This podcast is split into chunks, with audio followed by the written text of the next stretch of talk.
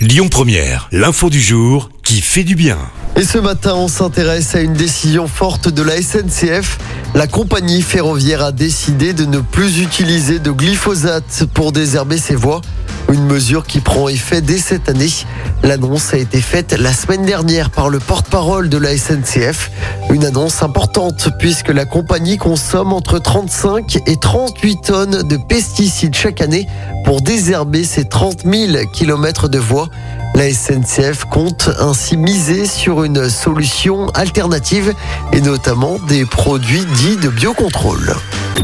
Écoutez votre radio Lyon Première en direct sur l'application Lyon Première, lyonpremière.fr et bien sûr à Lyon sur 90.2 FM et en DAB+.